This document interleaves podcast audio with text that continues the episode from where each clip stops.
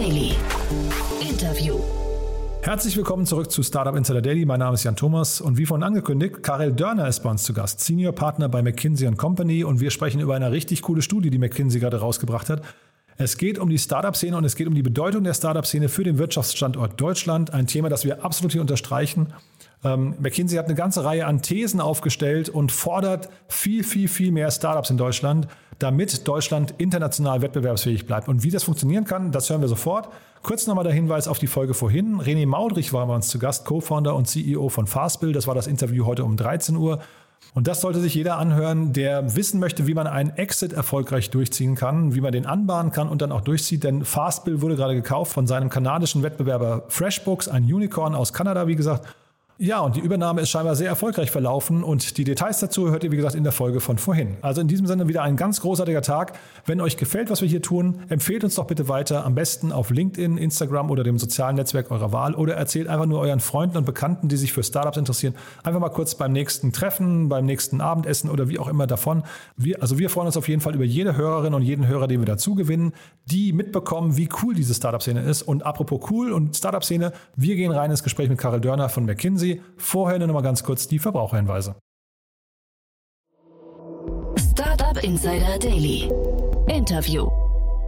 Also ich freue mich sehr, Karel Dörner ist wieder hier, äh, Senior Partner bei McKinsey. Hallo Karel. Ja, hallo Jan, grüße dich. freue mich, dass wir wieder sprechen und wir sprechen wieder über eine Studie, die ihr rausgebracht habt. Und da geht es, das ist besonders spannend, da geht es um die Potenziale, die aus der Startup-Szene irgendwie hervorgehen könnten, wenn man sich nur richtig anstrengt. Ne? Genau, wir haben uns mal die Mühe gemacht, nachzurechnen, was an Potenzial wir in Deutschland erreichen können, wenn wir sowohl die Anzahl als auch die Erfolgswahrscheinlichkeiten der, der Startups äh, nochmal signifikant erhöhen und auch sozusagen auf globale Best Practices bekommen. Und da kommen sehr große Zahlen daraus. Vielleicht mal vorweg, ähm, wenn wir über Startups sprechen, was ist denn für euch ein Startup? Weil das ist ja immer so ein bisschen eine schwammige Definition. Ja, die einen sagen, keine Ahnung, äh, Hauptsache skaliert, die anderen sagen Hauptsache Venture Capital. Also was ist für euch genau eine, eine, Startup, ein Startup? Ja, also wir haben uns jetzt äh, Firmen angeschaut, die ähm, Venture Capital bekommen, also die finanziert werden mit ähm, Venture Capital. Also das ist jetzt nicht jede Art von Selbstständigkeit, sondern das sind wirklich Unternehmen, die durch verschiedene Finanzierungsrunden gehen. Das war für uns sozusagen das Kriterium. Mhm. Und ähm, haben da die letzten zehn Jahre uns sowohl in Deutschland als auch im Vergleich USA und andere Länder angeschaut und äh, sozusagen die Dynamik in diesem venture-finanzierten Umfeld uns äh, genau angeschaut. Mhm, ja, finde ich hochinteressant. Magst du vorher noch mal ganz kurz jetzt die Motivation für diese Studie ähm, vielleicht mal kurz beschreiben? Also warum habt ihr das gemacht und, und vielleicht auch an wen adressiert ihr das Ganze? Ja, also letztlich glauben wir, und ich meine, das sieht man, glaube ich, wenn man sich jeden Tag umschaut, dass wir in einer Zeit der äh, massiven Veränderungen sind und ähm, wir auch oft hier in Europa und auch in Deutschland ähm, da so ein bisschen die Diskussion haben, naja, spielen wir da eigentlich noch eine, überhaupt eine signifikante Rolle und sind wir Teil dieser, dieser schnell wachsenden Ökonomie? Und äh, wir wollten jetzt nochmal wirklich untersuchen, was ist das Potenzial, insbesondere in Deutschland, und natürlich auch, was sind die Treiber und was sind auch konkrete Maßnahmen, die man jetzt auch äh, umsetzen kann. Und haben bewusst auch eine etwas längerfristige Perspektive genommen. Äh, wir sind jetzt ja sagen wir, am Anfang der Dekade und haben jetzt mal nach vorne geschaut ins Jahr 2030. Was, über was reden wir eigentlich in zehn Jahren? Und ähm, ja, die Motivation war wirklich, eine Perspektive zu schaffen. Das Momentum, was auch da ist, das muss man auch ganz klar sagen. Wir haben ja allein in den letzten zwei Jahren mehr Unicorns äh, denn je äh, hier auch in Deutschland gesehen, die auch hier etablieren, die auch zu Global Playern werden. Also ich glaube, man kann auch ganz klar sagen, wir schauen uns das aus einer positiven Dynamik heraus an. Aber wenn man genau reinschaut, sieht man schon auch, dass es noch im Vergleich zu zum Beispiel den USA, aber auch anderen Ländern noch Aufholpotenzial gibt. Und das Aufholpotenzial auch zu beziffern, das war eigentlich Motivation dieser Studie. Und ähm, vom Adressaten her, also jetzt haben wir ja gerade die Koalitionsverhandlungen. Äh, hat, hat das was mit dem Zeitpunkt der Veröffentlichung der Studie zu tun? Also zumindest war ja absehbar, äh, wir haben die Untersuchung ja jetzt äh, fast äh, ein halbes Jahr lang intensiv äh, gemacht, aber es war natürlich absehbar, dass das eine spannende Zeit sein wird, in der sich auch einige neue Weichen stellen. Insofern wären wir nicht traurig, wenn der ein oder andere das auch berücksichtigt jetzt bei der äh, sozusagen regulatorischen Rahmensetzung, aber am Ende des Tages sind wir nicht dafür da, die Politik zu beraten, sondern wir wollen äh, die Unternehmer fördern, wir wollen äh, eine Perspektive für Startups und Gründer entwickeln. Aber wenn der ein oder andere Politiker sich das zum Herzen nimmt, dann ist es, glaube ich, nicht schädlich.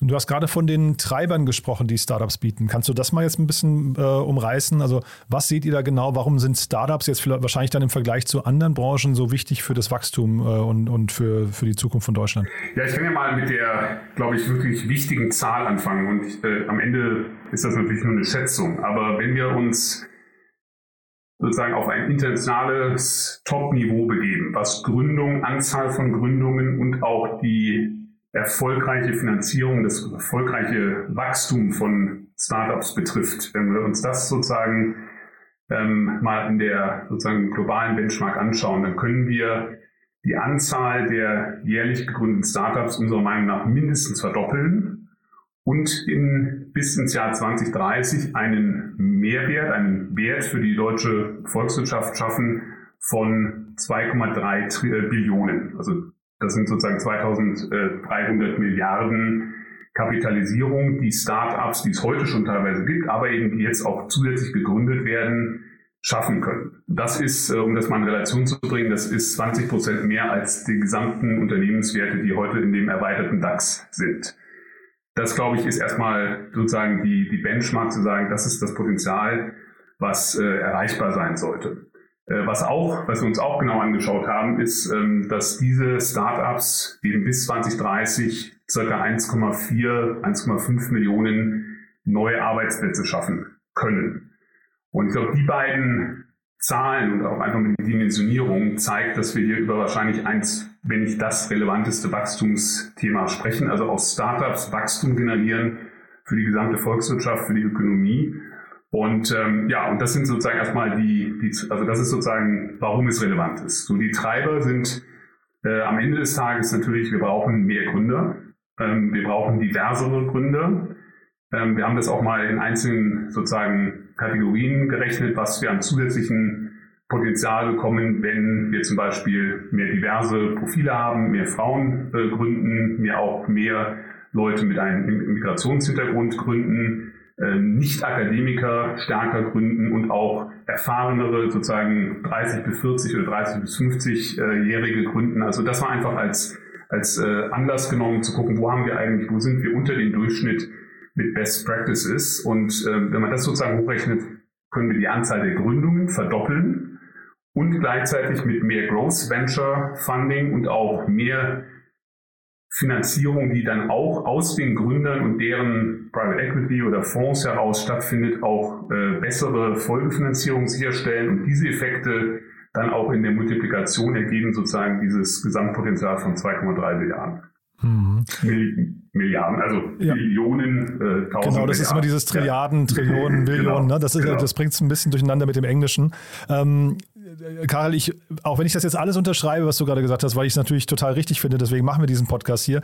Ich spiele jetzt trotzdem mal kurz Advocatus Diaboli und, und versuche mal so eine Gegenposition einzunehmen, einfach mal kritisch zu hinterfragen, man könnte ja jetzt sagen, es geht bei den Startups nicht nur um Wert, den äh, Venture Capital den Startups zu bemisst, sondern man könnte ja jetzt auch gesamtheitlich sagen, sagen wir, mit dem Blick vielleicht eines tradierten Unternehmens aus, was nicht, wir reden ja mal hier von den schwäbischen Mittelständlern, die dann äh, vielleicht dieses Aufheizen dieser, dieser Startup-Szene gar nicht so nachvollziehen können oder eher kritisch äh, hinterfragen.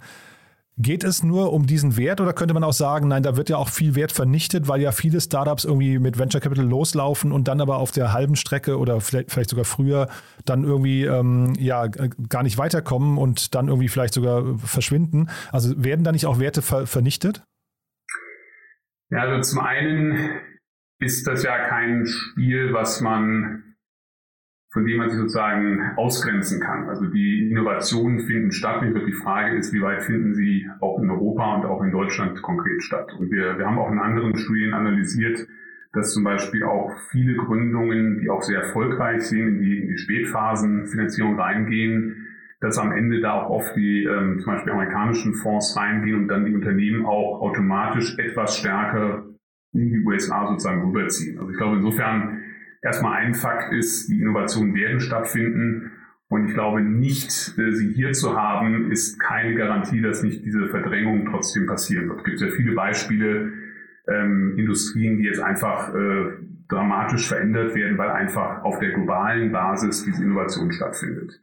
Das Zweite ist, ich würde gerade den Mittelständlern äh, eigentlich zurufen, dass sie diesen, das haben wir auch unsere Studie genannt, ähm, dass es hier um den Unternehmer, also das Unternehmertum als Zeitgeist geht. Das ist genau das, was eigentlich vor, vor 100 Jahren oder 150 Jahren äh, und dann nochmal auch nach dem, äh, nach dem, äh, nach den Kriegen in Deutschland ja eine sehr beeindruckende ähm, äh, Reihe von, von sehr erfolgreichen Mittelständlern nach vorne gebracht hat, dieses Unternehmertum. Ich glaube, dass das genau dieser, dieser Mindset ist, dieser Zeitgeist, den wir jetzt halt einfach in die Welt von heute nochmal übertragen müssen. Also mein Punkt wäre, dass gerade dieser Mittelstand jetzt nochmal neu entdeckt und nochmal neu aufgebaut werden muss. Und wahrscheinlich sind da sicherlich die einigen, diese, einige dieser Mittelständler, die selber zum Treiber der Innovation werden können. Aber es müssen eben auch neue Unternehmen entstehen. Ich glaube, das ist ein ganz bewährtes und wie gesagt auch für viele Generationen, die das selber äh, getan haben, ein anerkanntes Prinzip dieser Innovation, der auch der Disruption und sozusagen nach Schumpeter natürlich führt das auch zu einer Zerstörung von bestehenden, ähm, ja sozusagen äh, Werteverteilungen, aber das ist glaube ich etwas, was man akzeptieren muss und jetzt eher davon auch die ähm, sozusagen die, die Gewinner neu entdecken und neue Möglichkeiten schaffen. Ich glaube, dass uns das äh, am Ende des Tages als Gesellschaft, als Wirtschaft äh, auf jeden Fall besser tun wird, als zu versuchen, das äh, zu verteidigen, indem wir diese Innovation hier nicht haben wollen. Mhm. Ja, das knüpft vielleicht auch ein bisschen an das, an das letzte Gespräch an, was wir hatten. Ne? Da ging es ja so um die, äh, weiß nicht, um die verschenkten Potenziale von Startups und Corporates, ähm, die in der Zusammenarbeit eigentlich liegen würden und wo man wahrscheinlich eher den Schulterschluss sehen würde als den, den, den kritischen, das kritische Hinterfragen. Ne? Genau, und deswegen ist das auch kein reines Spiel jetzt von wenigen Unicorns und, und deren Investoren, die jetzt dann sozusagen äh, singulär äh, sehr viel Kapital ja, schaffen und, und erstmal einsammeln und dann auch schaffen. Ähm, das muss breiter sein. Und wir haben auch herausgefunden, jetzt in diesen Hochrechnungen, dass neben diesen Hyperscalern, also den Unicorns, die dann auch durch viele, vier, fünf Finanzierungsrunden gehen, natürlich auch eine große Anzahl von auch profitablen und auch nachhaltigen Unternehmen gegründet werden kann. Das findet natürlich heute schon statt. Das sollte mehr stattfinden. Und auch das wird einen Art neuen Mittelstand bauen. Und äh, mit diesen Unternehmen, also natürlich auch mit den Hyperscalern, auch mit diesen neuen Innovatoren, die dann sehr spezifische, vielleicht auch sehr klare Nischen besetzen, sollten natürlich auch bestehende Unternehmen enger zusammenarbeiten. Und natürlich wird es Wettbewerb geben. Ich glaube, Wettbewerb ist einfach die Basis, dass es Innovationen gibt, dass es, dass es äh, auch den Druck gibt, äh, sich zu verändern. Und äh, den Wettbewerb sollte man annehmen. Den müssen wir annehmen. Mhm. Jetzt habt ihr in eurer Studie hier, ihr habt fünf Punkte herausdestilliert. Ähm, sind die ähm, in der Pressemeldung, die ich gelesen habe, sind die äh, auch, äh, sag mal, hierarchisch geordert äh, in der Priorisierung? Kann man sagen, weil ich frage deswegen, ihr fangt mit den Ausgründungen aus Universitäten und Forschungseinrichtungen an. Ist das der wichtigste Punkt für euch? Ja gut, also wir haben äh, sozusagen eine jeweilige eine Anzahl äh, von zusätzlichen Startups dahinter gelegt. Und ähm, insofern, ja, also wir haben da eine gewisse Reihenfolge äh, dahinter gehabt. Also wir rechnen alleine das mit einem ähm, Verdoppeln und immer wieder auch mit internationalen Benchmarks vergleichen. Äh, wir über 1350 neue Gründungen pro Jahr aus äh, verstärkt aus Universitäten heraus erreichen können. Und dann sozusagen in der Reihenfolge ähm, kann man in der Studie nachlesen, kommen wir in Summe auf äh, knapp 3000 zusätzliche Gründungen pro Jahr, mhm. äh, die äh, bis dann 2030 jedes Jahr dazukommen. Und ja, also wir haben da mal eine, sozusagen eine Abschätzung gemacht. Und wie gesagt, das sind immer Benchmarks zu heute schon in anderen Ländern ähm, bestehenden Levels. Also deswegen ist das auch keine reine Fantasiebetrachtung oder wir wollen jetzt auf einem Fuß aufstampfen und wir müssen uns jetzt einfach verzehnfachen. Das kann man mhm. auch tun, aber wir haben das bewusst jetzt hier mal eher bottom-up äh, abgeleitet und auch in diese Reihenfolge gebracht. Ja, mhm. ja ich hatte neulich den Christian Nagel von Earlybird hier, die haben einen neuen äh, Frühphasenfonds rausgebracht, äh, Pre-Seed und Seed, der heißt UniX und hat genau dieses Thema, dass man sich sehr, sehr früh an die, ja, ich sag mal, an die Universitäten ranrobben möchte, um dort ähm, sehr frühe Potenziale zu entdecken. Da höre ich raus, das wäre ein Thema, was ihr auf jeden Fall befürwortet, ja?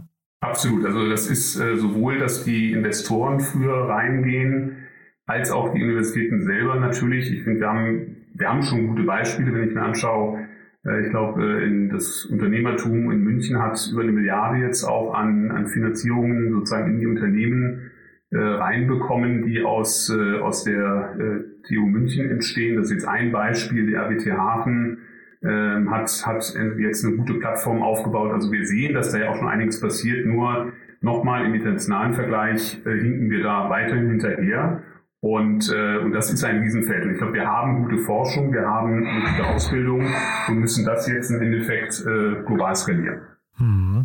Dann habt ihr das Thema weiblicher Gründerin, das würde ich gerne mal äh, hinterfragen. Also so richtig das natürlich ist, wir haben das hier im Podcast auch immer, wir, wir thematisieren das dauernd, woran das liegt und wie man das vielleicht lösen kann. Aber ähm, Verdopplung Anzahl weiblicher Gründerinnen ist ein, wahrscheinlich auch ein großer Hebel, aber wie kriegt man das hin? Ja, ich denke, dass, äh, da sind auch einige, also wir haben das ja auch neben den Benchmarks, wir haben auch mit vielen Gründerinnen insbesondere und äh, Gründern gesprochen, auch in, Investoren. Und da kommen schon ein paar unterschiedliche Punkte zurück. Also zum einen natürlich, dass bei den Investitionen man darauf achten muss, dass ähm, auch Fonds äh, das sozusagen zum Kriterium machen. Also dass man einfach auch einen zumindest mal ausgeglichenen Anteil oder vielleicht auch wirklich dedizierte Fonds ähm, für weibliche Gründer aufsetzt. Das kann eine Möglichkeit sein. Ähm, ein anderer Hebel ist natürlich, dass man auch Gründerinnen, natürlich auch Gründern, aber vornehmlich auch Gründerinnen auch Modelle erlauben muss, dass sie auch äh, parallel zu den Gründen zum Beispiel auch Familien aufbauen können. Ähm, also dass auch das berücksichtigt wird. Und ich glaube, dass ein dritter Faktor ist auch hier wieder, das haben wir ja auch schon in den letzten Jahren gesehen, dass auch einfach sich ein Ökosystem entwickelt, wo erfolgreiche Gründerinnen wiederum selber Role Model werden und auch frühzeitig, ähm, ja, auch gerade äh, äh, schon von Schulen an durch die Universitäten hinweg ähm, auch anderen ein Beispiel geben, dass es eben spannend ist, dass es erfolgreich ist, dass es auch vereinbar ist mit anderen äh, Lebenszielen, eben Unternehmen zu gründen. Und das sind, glaube ich, viele Faktoren, die nicht einer alleine wird das verändern, aber wenn das gemeinsam äh, einsetzt, dann glauben wir, dass das schon diese Verdopplung und wenn nicht sogar sehr viel mehr realistisch ist. Und wie gesagt, auch wir sehen es, dass das in anderen Ländern äh, funktioniert. Mhm. Eine Zahl, über die ich gestolpert bin, die ich nochmal hinterfragen wollte, weil ich sie irgendwie nicht glauben kann, ist der Altersdurchschnitt. Da habt ihr gesagt, ähm, Steigerung der Gründungsaktivitäten von Menschen in den 30ern soll gefördert werden, ja, und ähm, weil der Altersdurchschnitt von erfolgreichen Gründerinnen und Gründern derzeit 45 Jahre beträgt. Das kann doch nicht stimmen, oder? Also es gibt gerade, ich habe nochmal nachgedacht, gerade das MIT hat gerade genau das nochmal bestätigt, dass die erfolgreichste sozusagen Alterskohorte sind Gründer, Gründerinnen mit dem Durchschnittsalter 45 Jahren. Okay, also die erfolgreichsten. Sozusagen ja, das erfolgreichsten, ja. genau. Mhm. Ja. Und das ist sozusagen, glaube ich, der Appell, auch mehr Gründungen eben äh, zu tun, wenn man auch schon, sagen wir mal, so die erste äh, ja, die erste Etappe äh, seiner beruflichen Laufbahn erfolgreich hinter sich hat, einfach auch erfahrener ist äh, ich meine, das wird nichts daran ändern und das ist auch weiterhin gut, dass es sehr junge Gründer gibt, die direkt, was ich nach dem Studium in die Gründung reinspringen. Das, äh, das sollte weiterhin gefördert werden und, äh, und das wird auch weiterhin, glaube ich, aus dem Risikoprofil auch, auch einen großen Anteil ausmachen. Aber wie gesagt, wir brauchen noch mehr ähm, Leute, die auch zu einem, einem anderen, etwas äh, fortgeschrittenen Alter dann in die Gründung reingehen, weil nachweislich das die erfolgreichsten, also die höchste Wahrscheinlichkeit hat, dann erfolgreich zu sein. Hm. Nur deswegen kam ich drauf, weil das würde bedeuten, für jeden, der mit 30 gründet und erfolgreich ist, müsste auch einer kommen, der mit 60 gründet und erfolgreich ist. Und die sind mir bis jetzt noch nicht untergekommen. Deswegen bin ich so ein bisschen skeptisch bei dieser Zahl. Ähm, also wie gesagt, die 45 Jahre habe ich es gerade jetzt aktuell, gab es eine Studie noch vom MIT, ja. die das bestätigt hat mhm. und ähm, die, glaube ich, einfach Ausdruck dessen ist, dass es ähm, auch Serial Entrepreneurs gibt, die halt beim zweiten oder dritten Mal äh, dann unter Umständen noch erfolgreicher sind oder eben Leute, die ähm, einfach durch, äh, dass sie Erfahrungen gesammelt haben, äh, dann, und das ist ja, glaube ich, nicht erstaunlich, dann einfach in der Lage sind, diese Erfahrungen äh, besser umzusetzen und schon äh, einfach Fehler gelernt haben, aus Fehlern gelernt haben und das dann bei ihrer eigenen Gründung dann berücksichtigen können. Ja, also ich muss jetzt auch aufpassen, ne? also eine, eine McKinsey-Studie als an, an, an manchen Stellen als falsch zu bezeichnen, wäre schon fast Majestätsbeleidigung. Also da will ich jetzt keinen kein Fehler also machen. Wir haben, wir haben uns äh, also sozusagen mit anderen Studien und auch natürlich, wie gesagt, einfach mit dem Datenmaterial intensiv auseinandergesetzt. Mhm. Und ich glaube, unterm Strich, der Appell ist einfach, ähm, das Gründen nicht nur zu einer reinen das mache ich mal, äh, wenn ich sozusagen das Risiko eingehen kann, sondern ruhig auch den Mut haben, äh, auch zum späteren Zeitpunkt, wenn vielleicht auch Familie da ist und andere Faktoren eine Rolle spielen. Aber Gründung, und ich glaube, das ist vielleicht immer die Gesamtbotschaft, Gründung sollte nicht als ein äh, exotisches Abenteuer gesehen mhm. werden, sondern es sollte eigentlich äh, Teil von Berufsbildern sein, es sollte Natürlichkeit sein oder wie eine unserer Interviewpartnerinnen das so schön formuliert hat, ähm, während halt in den USA äh, das Poster von Elon Musk in den Kinderzimmern hängt, ähm, muss man in Deutschland sozusagen immer noch händeringend nach Stories und auch nach Beiträgen von erfolgreichen Gründerinnen und Gründern suchen, weil sie oft sich auch dann zurückziehen, weil die öffentliche Wahrnehmung auch oft sehr kritisch oder hämisch mhm. äh, ist. Und dieser Mindset-Shift, ich glaube, das ist vielleicht wirklich unterm Strich das Wichtigste, dass wir eben diese Gründermentalität, die wir eigentlich auch schon hatten und auch, die auch äh, äh, also zu vielen unterschiedlichen Zeitpunkten in der deutschen Geschichte, glaube ich, echt äh, sehr viel Positives äh, ausgelöst hat, dass wir das einfach nochmal mit äh, den neuen Themen, mit den neuen Herausforderungen äh, vereinen und äh, zu so einem positiven Unternehmerbild kommen. Und das, äh, das ist, glaube ich, die Kernbotschaft. Äh, das würde uns, glaube ich, sehr, sehr helfen. Das unterschreibe ich sofort, wobei ich bei diesem Poster mit Elon Musk, da würde ich vielleicht auch ergänzen wollen, der steht halt eben auch wirklich für bahnbrechende Innovationen. Ne? Also man hängt sich wahrscheinlich weniger einen äh, Jeff Bezos oder ich weiß nicht, äh, Bill Gates an die Wand äh, im Kinderzimmer. Das sind halt eher langweilige Gründe im Verhältnis, äh, auch wenn sie bemerkenswert sind. Und ich glaube, von diesen eher, sagen wir, normalen Themen haben wir natürlich in Deutschland auch sehr viel. Ne? Was du, so ein Olli Samba oder sowas, den du ja jetzt auch aus deiner Vergangenheit sehr gut kennst. Ein super Unternehmer natürlich, aber der steht jetzt nicht gerade für Innovationen im Sinne von, wir verändern hier die Welt, wir fliegen zum Mond oder, oder äh, machen sowas wie The Boring Company oder Neuralink, ne? Ja, ja und nein, weil am Ende würde ich sagen, hat also Olli und auch das ganze Rocket äh, äh, Imperium, wenn man das so nennen darf, äh, natürlich auch wahnsinnig viel dazu beigetragen, dass wir eben neue Gründungen haben, dass wir neue Arbeitsplätze ja. geschaffen haben. Ich glaube, das ist eigentlich auch so ein bisschen, man muss ja gar nicht wieder gucken, was ist jetzt das Spannende und wer rettet, die, wer rettet mehr die Welt. Ich glaube, wir haben jetzt mit äh, den BioNTech-Gründern natürlich ein fantastisches Beispiel Super, ja. von wirklich, äh, also da, da, da allein daraus können wir hoffen, dass wir da ganz viel zehren, dass wir, dass wir das sozusagen auch als als ähm, Role Model nehmen. Aber mein Punkt wäre auch immer zu sagen, wir brauchen doch gar nicht das eine gegen das andere abzugleichen, sondern einfach gucken, dass es Unterschiede, es wird immer unterschiedliche Hintergründe geben, es wird mhm. unterschiedliche ähm, auch ähm, Unternehmen geben, die bei, dabei rauskommen. Äh, dass das Thema so ein bisschen wegkommen von dieser, wir suchen nach dem, nach dem einen gescheiterten Modell oder wir suchen nach dem nach dem schwarzen Fleck, der da dann sozusagen ausgebreitet werden kann, sondern dass wir auch diese Leute ermutigen können, mehr auch wieder in die Öffentlichkeit zu gehen. Weil ich kenne viele auch sehr, sehr erfolgreiche Gründer,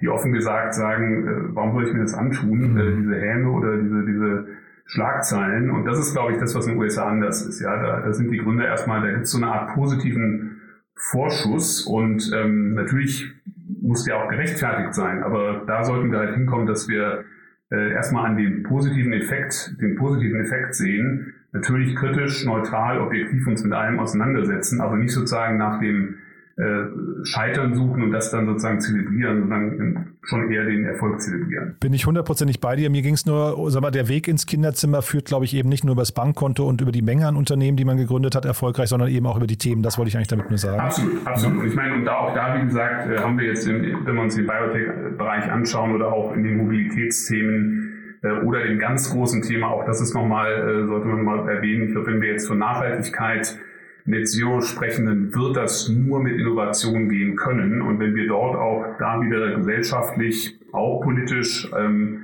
auch von den Investitionen her, wenn wir dafür sorgen, dass das Themen sind, auf die wir dann auch wirklich stolz sein können. Und dann wäre sozusagen das Poster, glaube ich, das, wo wir uns am, am ehesten auch äh, äh, unsere Kinder dann da, darunter äh, vorstellen möchten. Und mhm. ähm, ich glaube, die Themen haben wir jetzt und die Möglichkeiten sind da. Total. Du, dann habe ich noch zwei letzte Fragen für dich. Und zwar zum einen einen Hebel, den ich irgendwie ver ver vermisse hier in eurer Studie. Und vielleicht kannst du mal erklären, warum das so ist.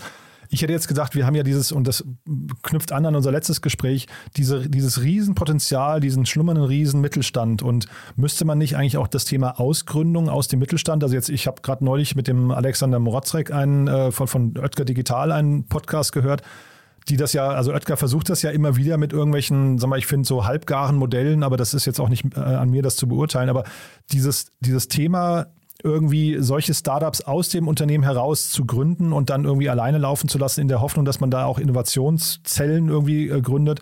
Ist das nicht nochmal ein großer Hebel auch für die Menge an Startups, die man in Deutschland bekommen könnte? Ja, nee, also super Punkt, äh, würde ich auf jeden Fall auch äh, nehmen. Wir haben jetzt halt etwas mehr auf die ähm, auf die Gründerprofile das Ganze abgebildet. Mhm. Aber natürlich ist die Frage, wo kommen diese Gründer? Auch die müssen ja irgendwo herkommen. Genau. Auch Digital und andere müssen ja auch sozusagen die Teams äh, bauen und auch diese Profile anziehen. Ich habe übrigens den Podcast gehört, fand den auch sehr spannend.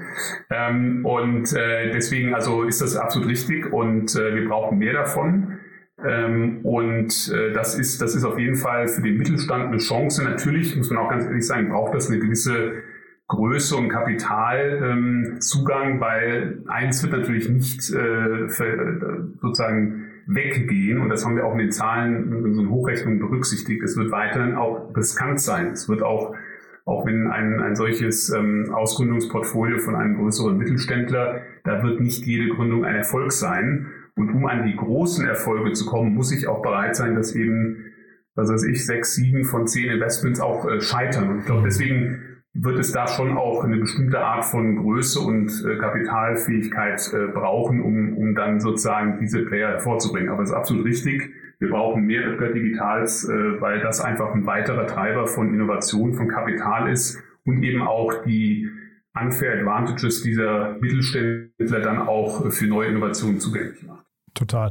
Du, und dann vielleicht noch schnell kurz der letzte Punkt, weil du vorhin über die Marktkapitalisierung gesprochen hattest von 2, äh, 2300 Milliarden äh, Euro. Äh, da vielleicht nochmal die Frage, wir haben ja jetzt das oft beschworene, äh, oft beschworene Problem, dass vieles große Geld aus dem Ausland kommt, also dass eben aus ausländische VCs in Deutschland investieren, weil hier gar nicht genügend Kapital vorhanden ist für die späteren Runden. Hat das hinterher nochmal eine Auswirkung auf dieses ganze Szenario, was wir gerade diskutieren?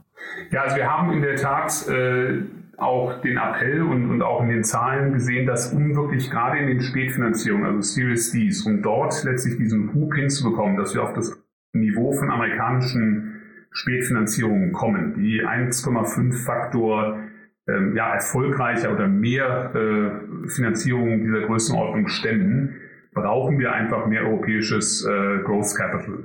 Ähm, das hat auch den Vorteil, dass dann einfach die Unternehmen auch wenn sie globale Player werden, weiterhin äh, sozusagen ihren Hauptschwerpunkt äh, in, Europa oder in Deutschland lassen. Mhm. Also insofern ist das, äh, wir brauchen mehr europäisches Großkapital. Ja, es gibt das amerikanische Großkapital, was ja auch erstmal nicht schlecht ist. Es ist, es ist Kapital, was da ist. Aber es führt immer wieder dazu, dass dann durch das Listen oder auch teilweise die Verlagerung der Headquarters natürlich ein Stück weit dass äh, das ja, unternehmerische Potenzial zumindest mal äh, stärker in den USA aufgebaut wird, als es vielleicht hier in Europa der Fall sein könnte. Ähm, insofern also mehr europäisches Growth Capital und ich glaube, da tut sich auch einiges. Also ich äh, komme gerade von einem Gespräch mit einem der führenden äh, Private Equity Venture Capitalisten, die äh, sehr überzeugt da, davon sind, dass sie das jetzt sozusagen ihre Fonds ausbauen, neue Fonds auflegen, um einfach in dieses äh, dreistellige Millionen Großkapital reinzugehen. Und äh, das ist sicherlich nochmal ein, ein Treiber. Deswegen haben wir den auch in den äh, Zahlen berücksichtigt, dass das äh, zu zusätzlichem Wachstum führen wird. Mhm.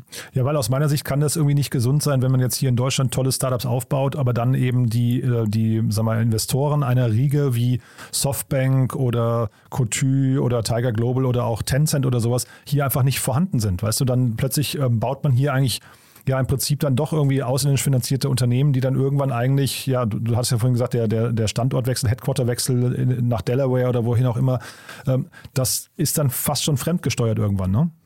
Ja, also wie gesagt, ich, ich finde es immer noch besser, dass wir jetzt in der Situation sind, also dass dieses Kapital auch überhaupt erstmal nach Europa kommt. Das war ja vor zehn Jahren fairerweise auch noch anders. Da ja. haben wir das Kapital gar nicht äh, gesehen und die großen äh, VCs oder eben Growth Funds äh, haben Europa gar nicht auf der Karte gehabt.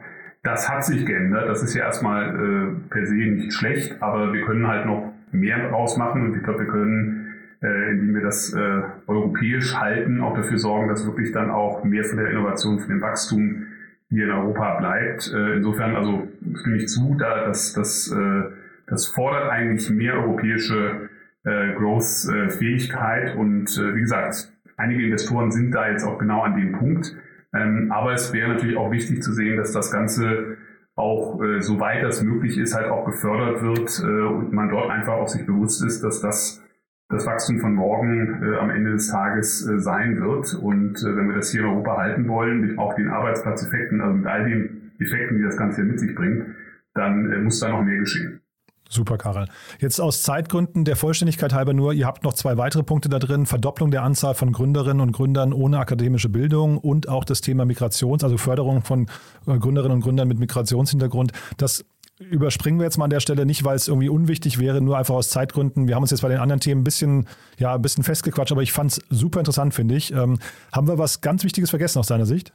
Nein, ich glaube, also schaut euch den Report in Ruhe an. Ähm, wir verlinken den auch, ja. Ich glaube, die, die äh, Diskussion, auch, auch sicherlich die politische Diskussion, hoffe ich sehr, dass wir die, äh, dass die diese Themen mit aufgreift, weil es ist einfach jetzt ein ganz entscheidender Punkt, die Weichen zu stellen. Und ähm, nein, und ansonsten freue ich mich auch gerne, ein weiteres Mal äh, wieder zu dir zu kommen, um das Thema oder andere spannende Themen weiter zu diskutieren. Startup Insider Daily. One more thing. Präsentiert von OMR Reviews. Finde die richtige Software für dein Business. Wir haben ja jetzt noch eine letzte äh, neue Frage hier reingeführt, äh, und zwar mit, mit einer Kooperation mit OMR Reviews. Und äh, ja, da bin ich gespannt, äh, Karl, es geht um die Lieblingstools oder Geheimtipps aus dem Toolbereich. Was hast du denn mitgebracht? Also ich habe zwei Sachen mitgebracht. Ich glaube, eins kennt wahrscheinlich jeder, ähm, aber ich oute mich, dass ich es eben auch äh, jetzt aktiv nutze und das andere ist vielleicht ein bisschen spezieller, aber auch ein schönes Beispiel für ein äh, deutsches Innovationsteam. Also das eine ist Notion, ähm, äh, eins der vielen Collaborative Tools, ähm, Warum ich das erwähne, ist, weil wir das äh, in unserer Klientenarbeit einfach äh, aktuell äh, sehr intensiv einsetzen. Und äh, Notion aber natürlich vergleichbare Tools. Ich will auch gar nicht sagen, dass das das einzige ist. Ähm, so ein bisschen schon teilweise das neue PowerPoint auch äh, der Berater äh, sein kann. Äh, und einfach den Vorteil hat, dass es, dass es wirklich sehr äh, einfach äh, zu nutzen ist, sehr einfach aufzusetzen ist, sehr schnell äh, kollaborativ den Zugang erlaubt. Ähm, und ich finde es einfach von der Usability ähm, ja, einfach sehr gut eingänglich. Äh, man, man, man konnte sofort äh, sich selber zurechtfinden. Man kann ähm, die Templates schnell aufsetzen. Also, wie gesagt, aus der praktischen Erfahrung ein Tool, das ich äh, gerne nutze. Ähm, das andere wäre etwas spezieller, aber finde ich spannend. Da geht es um Enterprise Architecture und das Ganze sozusagen das Dokumentieren von Systemen und das Mappen von Applikationen und Teams. Und da gibt es ein meiner Meinung nach sehr spannendes, äh, jetzt auch schon Scale-Up aus Bonn äh, vom André Christ, LinaX. Und LinaX ist also auch ein Tool, was ich selber auch äh, bei Klienten nutze und ähm, was auch ein schönes Beispiel ist, dass man auch ein bisschen tiefer mal in den Tech-Stack reinbohren kann und da auch sehr viel Wert schaffen kann. Das Segment One More Thing wurde präsentiert von OMR Reviews. Vergleiche Business Software mit Hilfe von tausenden echten Nutzerbewertungen. Alle weiteren Informationen auf omr.com/reviews. Karl, ganz, ganz großartig. Äh, vielen, vielen Dank, dass du hier warst und auch danke für die Tooltips und dann freue ich mich tatsächlich auf unser nächstes Gespräch. Jan, danke dir und äh, ja, freue mich, dass es nicht das letzte Mal war, dass wir das gesprochen haben. Cool. Bis dahin, ne? Ciao, ciao. Okay, alles Gute. Ciao. Startup Insider Daily, der tägliche Nachrichtenpodcast der deutschen Startup-Szene. So, damit sind wir durch für heute. Das war Karel Dörner, Senior Partner bei McKinsey Company. Ich hoffe, es hat euch Spaß gemacht. Ich fand es ziemlich inspirierend, muss ich sagen. Ein ziemlich cooles Gespräch. Wahrscheinlich auch ziemlich relevant. Also ich finde die Studie spannend. Wir verlinken das auf jeden Fall. Die Studie ist kostenlos erhältlich, kann man kostenlos runterladen. Tut das, teilt die und redet mit vielen Leuten darüber, wie wichtig die Startup-Szene ist. Und natürlich nach wie vor die Bitte an euch, erzählt auch gerne anderen Leuten von diesem Podcast. So, in diesem Sinne, euch vielen Dank, euch noch einen wunderschönen Tag und dann hoffentlich bis morgen früh. Ciao, ciao.